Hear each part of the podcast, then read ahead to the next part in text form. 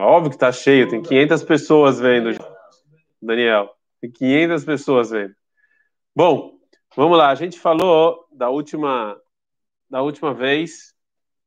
A gente falou, a gente vai falar agora da ideia nacional e da ideia divina no povo judeu. Ron? A gente falou. E a gente vai começar com os patriarcas, com Abraão.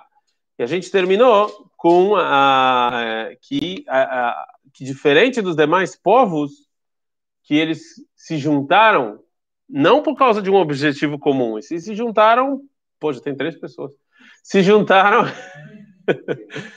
é, que emoção, se juntaram, ele, o pessoal se juntou porque é, o pessoal se, fecha a porta, o pessoal se juntou porque, e diminuiu para dois, o pessoal, o pessoal se juntou porque eles tinham, eles queriam alguma coisa em comum relacionado a relacionado à nacionalidade né? Ou seja, que eles queriam é, é, ele, o brasileiro, por exemplo, o brasileiro se juntou para se proteger do, do, povo português e etc.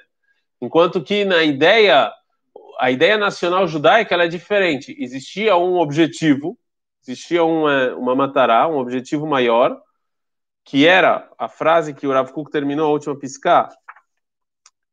Ishmor derech Hashem lasot tzedakah mishpat, Abraão teve essa ideia, esse foi o, foi o ideal. Primeiro veio o ideal, primeiro veio a ideia divina, e em torno desse ideal o povo judeu, o povo judeu queria se, se juntar. Em torno do, do ideal é, divino, que é fazer justiça e etc. Ok? E aí a gente chegou na onde a gente está. Zoya Sheifa Sheva Mikoha Kara Brura Veaza Atvia Musarita Kolenet Verama.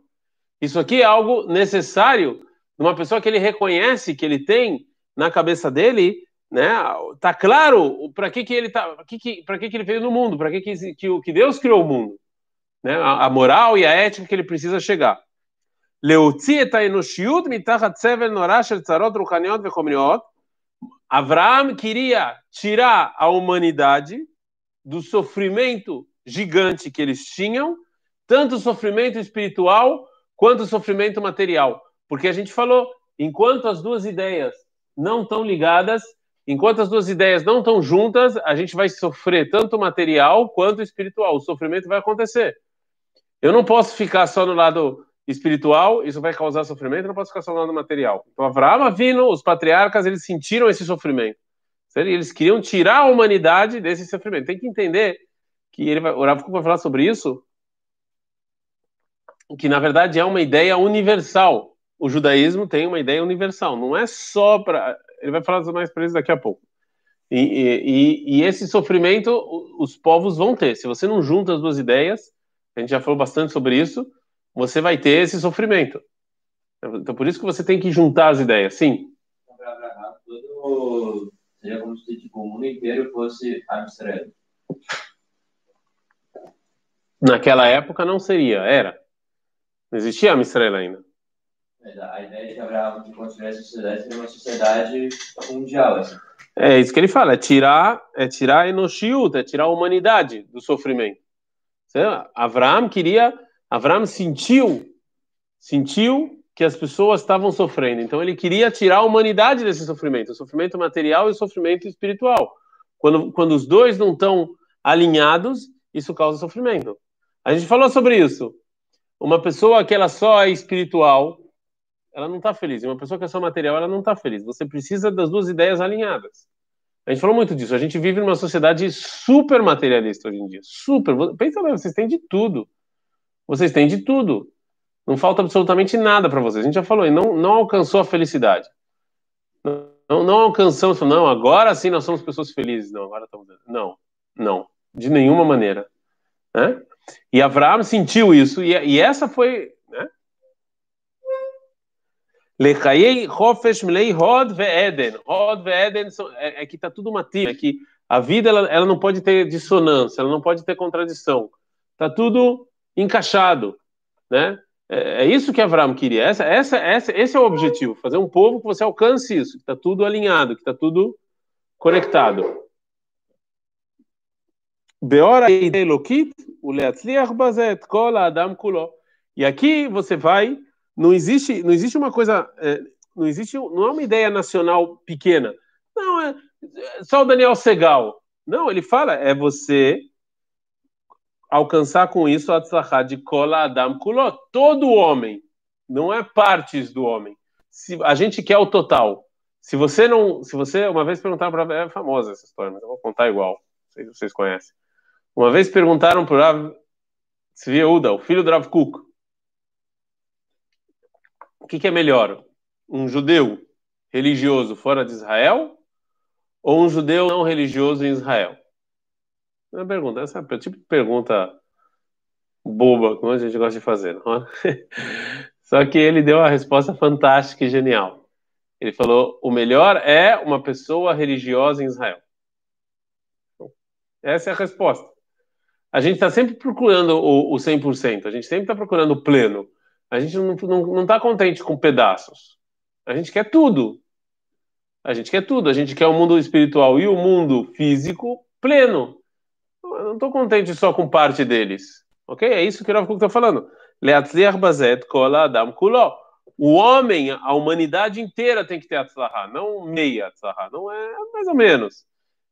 Eu estou bem aqui, que eu tenho minha casa no campo e tá bom. Eu não tenho objetivo nenhum, não tenho nada. Ou por outro lado, eu tô, eu sou todo espiritual, não tenho nem roupa para me vestir, tô todo feio assim, rasgado. Tô brincando. Não, não, não. Você precisa, você quer tudo. Você quer tudo. Certo? Como é que a pessoa. Eu vou dar um exemplo do exército. Bom? Exército. Tem algumas pessoas aqui que vão fazer exército. Você luta no exército quando você sabe por que você está lutando. Em nome de que você está lutando? Ron? Se você não sabe em nome de que você está lutando, óbvio que sua luta é bem menos intensa. Né? Porque você. Por que, eu tô... Certo? Ok. Ok, agora a pergunta é. E agora ele vem tirar a cabeça da, da opinião do Rashar Hirsch. O Rashar Hirsch, ele era um educador na Alemanha, ele é famoso, e ele, ele começou um novo movimento chamado Torah im Derech Eretz.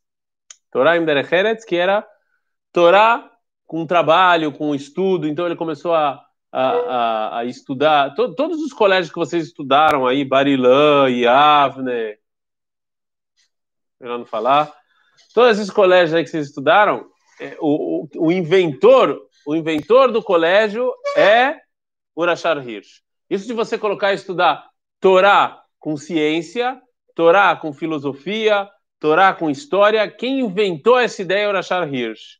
Ele é o idealizador disso. É, traduzindo, ele tem, ele tem um livro traduzido em português chamado 19 Cartas, e ele tem uma explicação, ele é rabino em Frankfurt, ele tem uma explicação muito bacana do Humash. É uma das explicações mais legais que tem do Humash é a explicação do Rashar Hirsch. Muito bacana. Agora, ele era antisionista. Ele era antisionista. Por quê?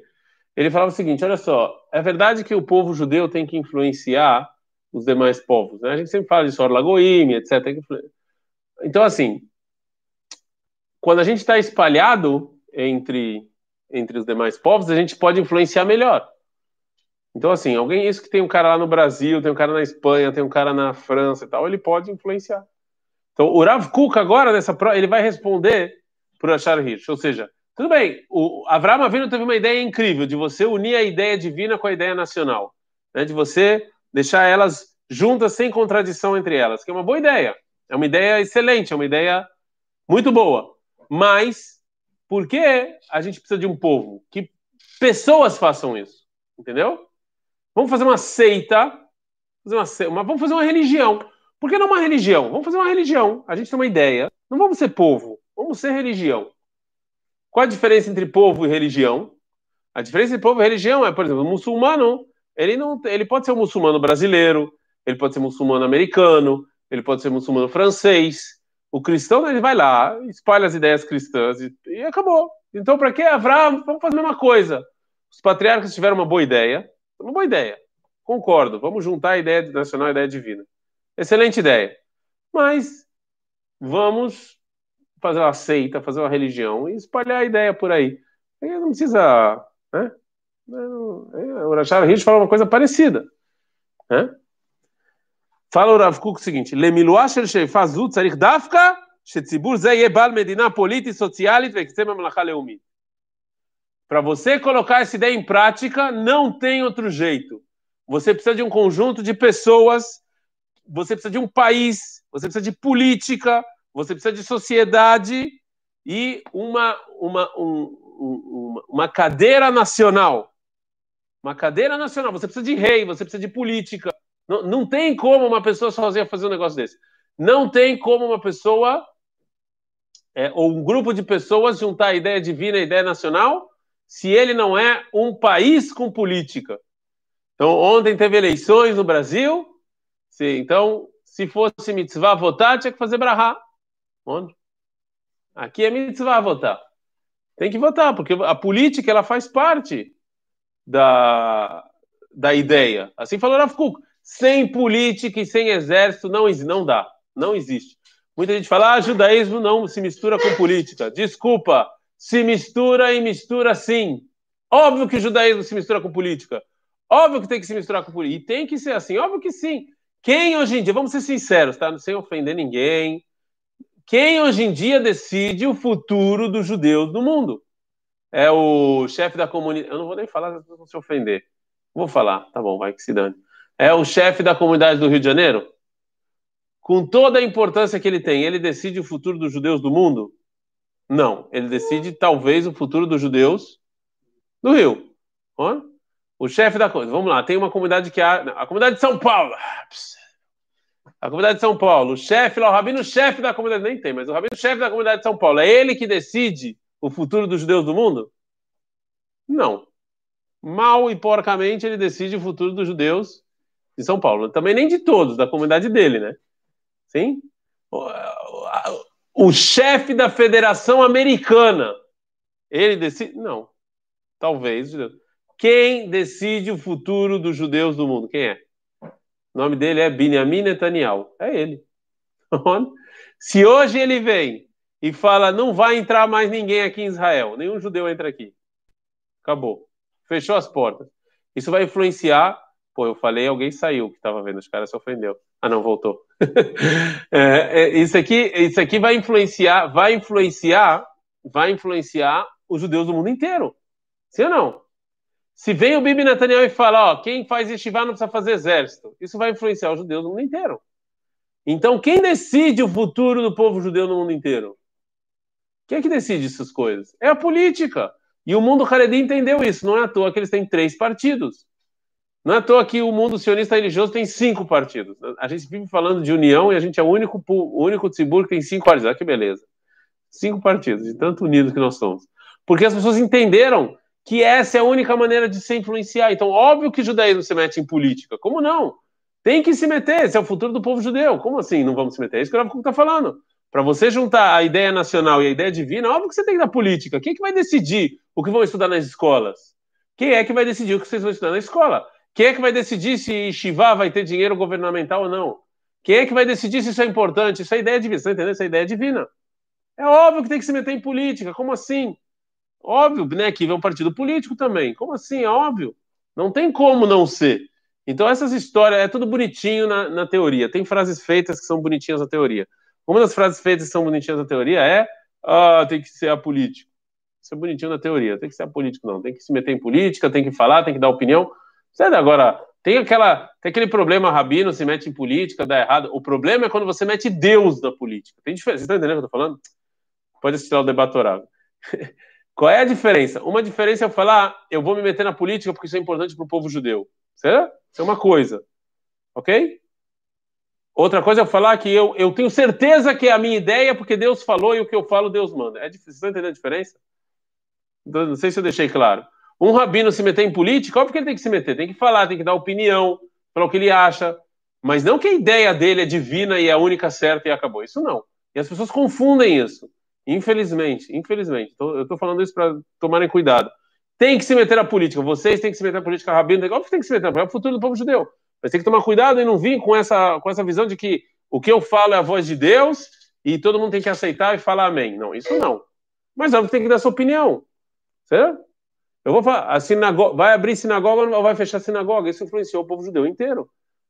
Óbvio, vocês estão entendendo? É uma coisa de louco isso. Quando os impostos. Para onde vai os impostos? Se o governo amanhã decidir que Estivá não recebe imposto, fecha Estivá. Óbvio que isso influencia o mundo inteiro, mas você não vai se meter na política? Como assim? Sim, meu querido. É, tipo, esse movimento político que todo judeu teoricamente tem que ter, que é uma obrigação. Ele deve ser relacionado só com a estrela, tipo, está. Não, não, então.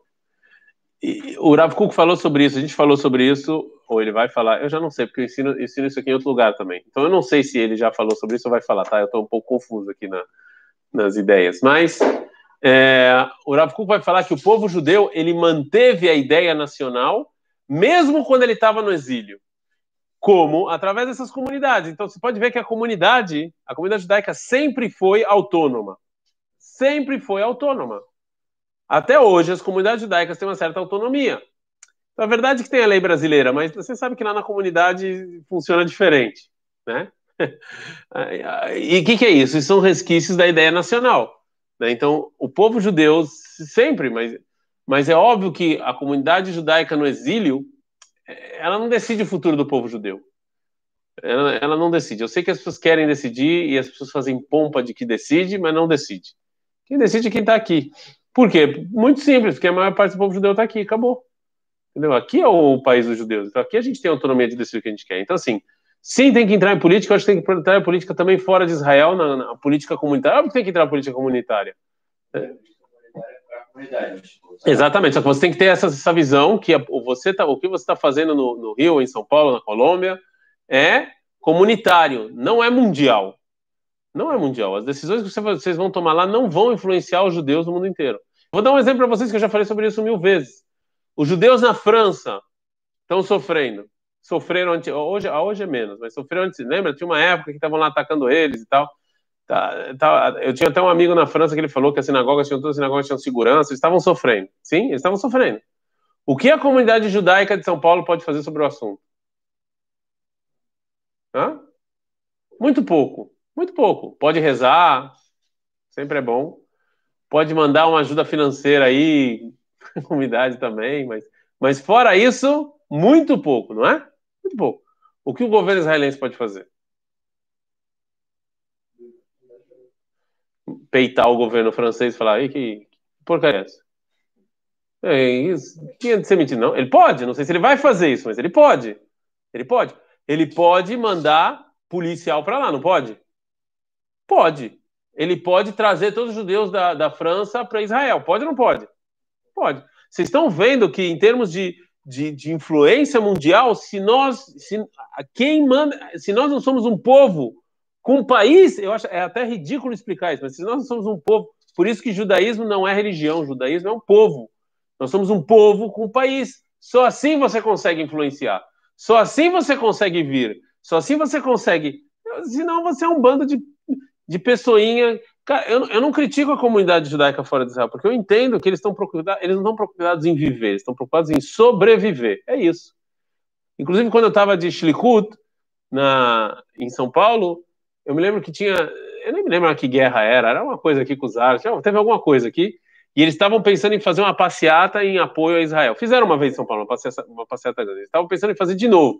E aí muita gente falou, cara, é melhor não fazer, é melhor a gente ficar quietinho aqui, vai dar briga, o pessoal vai.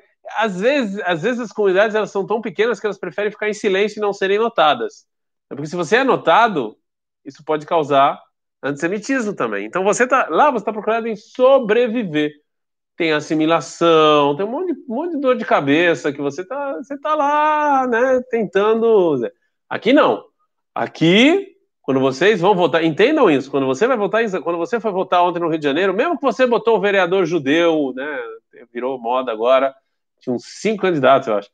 Mesmo que você botou o vereador judeu, ainda assim a influência dele é muito pequena. Mesmo que ele foi lá, a gente sabe como é a Câmara dos Vereadores. É, entrou. Quanto esse cara vai conseguir? Ele vai, óbvio que vai, é melhor do que nada, não estou falando que não, mas aqui, quando você vai votar, você tem consciência plena que é o futuro do povo judeu que você está colocando na urna. É óbvio. Se tiver mais partidos Haredim, se tiver mais partido de esquerda, se tiver mais partido. É o futuro do povo judeu. É isso que você está é tá fazendo. Isso é só com o país. É isso que o está falando. É com política, é com o país, é com o exército, é com economia. Não é. Quando você está em Israel, e você vai trabalhar em computação. Quando você está fora de Israel, você trabalhar em computação, por que, que você está trabalhando? Para quê? Para ganhar dinheiro. É isso. Você está entendendo que a ideia nacional e a ideia divina não se juntam? É para ganhar dinheiro, acabou. Não tem nada a mais do que isso. Uhum? Quando você está trabalhando em computação em Israel, é para melhorar a economia de Israel, para Israel ser o país do startup, para ter investimento, para ter dinheiro, para a economia de Israel. Vocês estão entendendo que você consegue aqui dar muito mais significado ao que você está fazendo? Não vira só uma coisa técnica. Não, estou trabalhando para ganhar dinheiro. Não é isso. Não, você está trabalhando aqui porque você, porque você é, é importante. É importante para o povo judeu que a economia seja forte. Para a gente ser um país que possa influenciar, a gente não tem que ter uma economia forte. Então, então quando eu estou trabalhando, eu, eu, eu faço Lechem Ikud Kutchabrico quando eu vou para o trabalho. Não importa agora se eu sou rabino, se eu sou médico. Médico é sempre óbvio, você está salvando vidas, mas não importa agora se você é economista, computação, startup,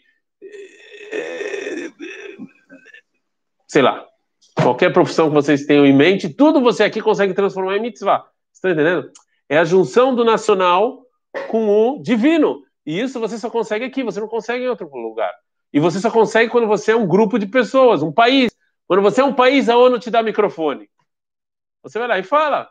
Quando você tem uma, você, você fala, você tem uma mensagem para o mundo. Quando você é uma comunidade, você é uma comunidade coitada que vive é, de, sob a proteção e a bondade aí de um povo. Se amanhã ou depois um cara decidir ser antissemita, vai fazer o quê? Maduro, a Venezuela. Vê o que ele fez lá com a comunidade judaica. Vai fazer, o que, que você vai fazer? Vai pegar arma e guerrear agora? O que você vai fazer? Não tem que fazer, não. Não, tem que fazer. Sim. Eu estou é, fora de Israel. Eu vejo que tem um candidato. Que, eu vejo que tem um candidato, por exemplo, ele, ele é muito favorável aos judeus, apoia os judeus e tal. Você vê que ele dá uma moral para os judeus, para a comunidade judaica lá, mas como pro, pro povo, pro, pro país onde ele está. Essa é uma boa pergunta, eu já sei de quem está falando. Essa é uma boa pergunta, porque isso aconteceu nas últimas eleições, no Brasil e nos, e no, e nos Estados Unidos. No Brasil e nos Estados Unidos, o povo judeu ficou, muitos judeus ficaram com um dilema. Qual o dilema? Que existem determinados candidatos que, em termos de política externa em Israel, ele é melhor, mas talvez com política interna ele é pior, sim? É uma suposição isso, né? Porque pode ser que também interna ele seja bom. Mas vamos dizer que a gente tenha 100% de certeza, né? Vamos dizer que a gente tem 100% de certeza que o Biden para os Estados Unidos é melhor e para Israel é pior, e o Trump, obviamente, para Israel é melhor e para os Estados Unidos é pior. É uma suposição, eu não estou certo dessa suposição. Mas, tendo em vista que essa suposição, e como eu falei, o Daniel Segal, Segal falei, acabei de falar aqui, tem que se meter em política, tanto nacional, do nível judaico, quanto, quanto do local, né, do nível do lugar que você está. Na minha humilde opinião, o que a gente aprende, uma da, a gente teve várias lições na Segunda Guerra Mundial, tá? Eu tive essa discussão com a minha cunhada, que ela é americana. Não, não foi discussão, na verdade. Eu, nem foi discussão. Ela falou um negócio, mas não foi nem. Porque senão eu vou dormir no sofá. Não, tô brincando. É, o, o, teve várias lições da Segunda Guerra Mundial. A primeira lição, uma das lições, uma das, teve várias, essa não foi a única e nem a mais importante, não me entenda errado o que eu vou falar aqui, tá? Essa não foi a única lição e nem a mais importante, mas uma das lições da Segunda Guerra Mundial é que se. É, pô, tem uma pessoa de Portugal, Fernandes de Portugal assistindo, que bacana. Vou até que escrever que bacana, Portugal. É, então, assim, uma das lições que a gente aprendeu, uma das lições que a gente aprendeu na Segunda Guerra Mundial de novo, vou re, realçar, não é a mais importante e nem a única. Uma das coisas que a gente aprendeu é que se o povo judeu não se preocupa com ele, ninguém vai se preocupar. É uma das coisas.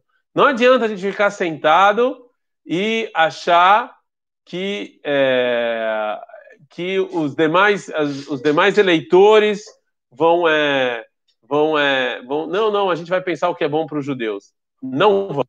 Não vão. Se a gente não pensar o que é bom para a gente, ninguém vai pensar. Então, eu, é, é, na minha humilde opinião, para mim, não tem nem dilema. Se você tem um candidato que, obviamente, para o povo judeu vai ser melhor, é nele que tem que ir. Eu, eu sim entendo o receio, e por isso que é o que eu falei, é o sobreviver, porque se você ficar falando isso, ficar fazendo né, propaganda em público e o outro ganha, tá errado. Esse é o medo, é você sobreviver, mas eu estou falando de bechucho, em silêncio, é óbvio que você tem que se preocupar com você primeiro. O que você vai fazer? Se você não se preocupar com você, quem, quem vai se preocupar? Mas isso é óbvio, entendeu? Eu acho isso óbvio. O povo, você tem que pensar o que é melhor para o povo judeu. Na minha humilde opinião, é óbvio isso. Mas você está você tá colocando um caso extremo. Se você souber que o candidato vai lá e destruir o país e matar todo mundo, não. Entendeu? Mas não é esse o caso. O caso é que você acha, é um achismo. Você acha que tem um candidato que seria melhor, você acha, não é que você tem certeza. Não é preto e branco. Não é que vai subir o candidato lá e vai estragar todo mundo, matar todo mundo, vai ser um tirano, todo mundo vai morrer de fome. Não é isso. É que você acha que um vai ser um pouco melhor. É isso. Esse é, o, é um achismo. Não é? Falando do Brasil, você acha que se, se, o, se o Fernando Haddad fosse agora é, presidente, o Brasil agora. Então, sabe, o grande problema das pessoas é acharem. Então, pode perceber, a gente acha que o Mashiach vai chegar amanhã. Então, assim, então você acha que o, cara, que o Brasil. Assim, eu, uma vez o Renato Russo tem uma música chamada Que País é Esse? Que ele gravou, acho que em 1979, eu acho. Eu vi uma entrevista dele, escutem depois. Eu vi, é, eu vi uma entrevista dele, ele falando assim, que é interessante como música que ele gravou há tanto tempo continua sendo é, relevante depois de todos os anos. Que é uma crítica social forte que ele faz essa música. Escutem essa música e falar que ele podia ter gravado isso um mês atrás e ia estar tá beleza. Então, assim, os problemas do Brasil são o quê? 20, 30, 40 anos que já existem, mais até. Você acha que um candidato em cinco anos vai mudar? Não vai. Os caras acham que, que se o Fernando Haddad fosse eleito agora, o Brasil ia estar tá mil maravilhas, todo mundo ia estar tá rico, não ia ter pobreza, miséria, assada, crime. Não. Óbvio que não.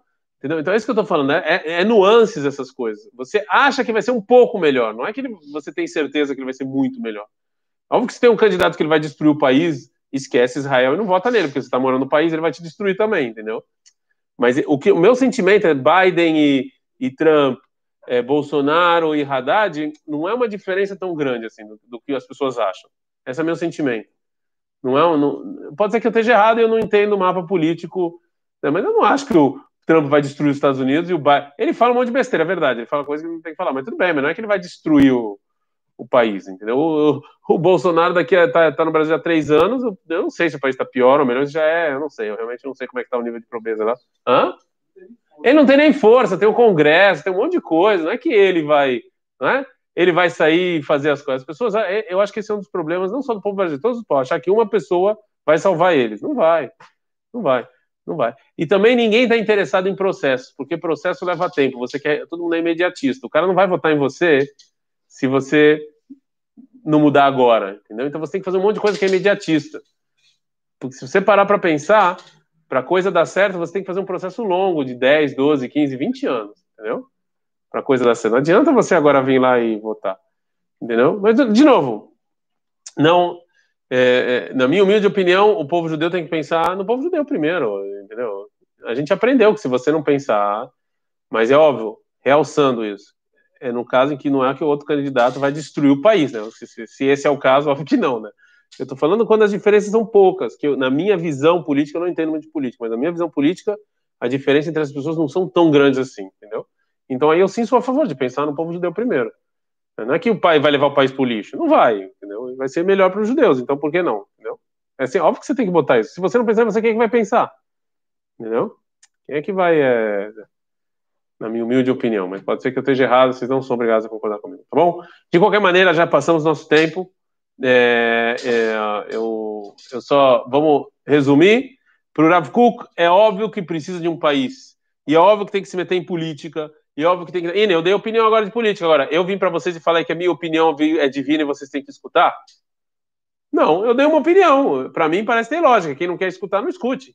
Tem que se meter, tem que falar. O que não pode fazer é falar que é isso e acabou. Não. É uma opinião, mas tem que se meter, porque o futuro do povo judeu é esse. E precisa ter um país. Vocês estão entendendo? Sem país, como pessoas, não, não, você não consegue influenciar ninguém, você não consegue mostrar nenhuma ideia. Israel é convidado para conferência de startup, para conferências na ONU. A comunidade judaica de blá blá blá não é convidada para lugar nenhum. Entendeu? Porque não é relevante. Sem ofender ninguém. É, espero que ninguém fique, fique ofendido. Você ficou ofendido? Se dane. Não, tô brincando. Então, Bezerra Hashem, amanhã eu e o Rav Josh estaremos aqui. É, vamos é o resultado dele. É isso. Vou aqui um abraço aos nossos telespectadores aí. Poxa, muito legal que o pessoal de Portugal vendo também. É, o Daniel, óbvio. É, bom,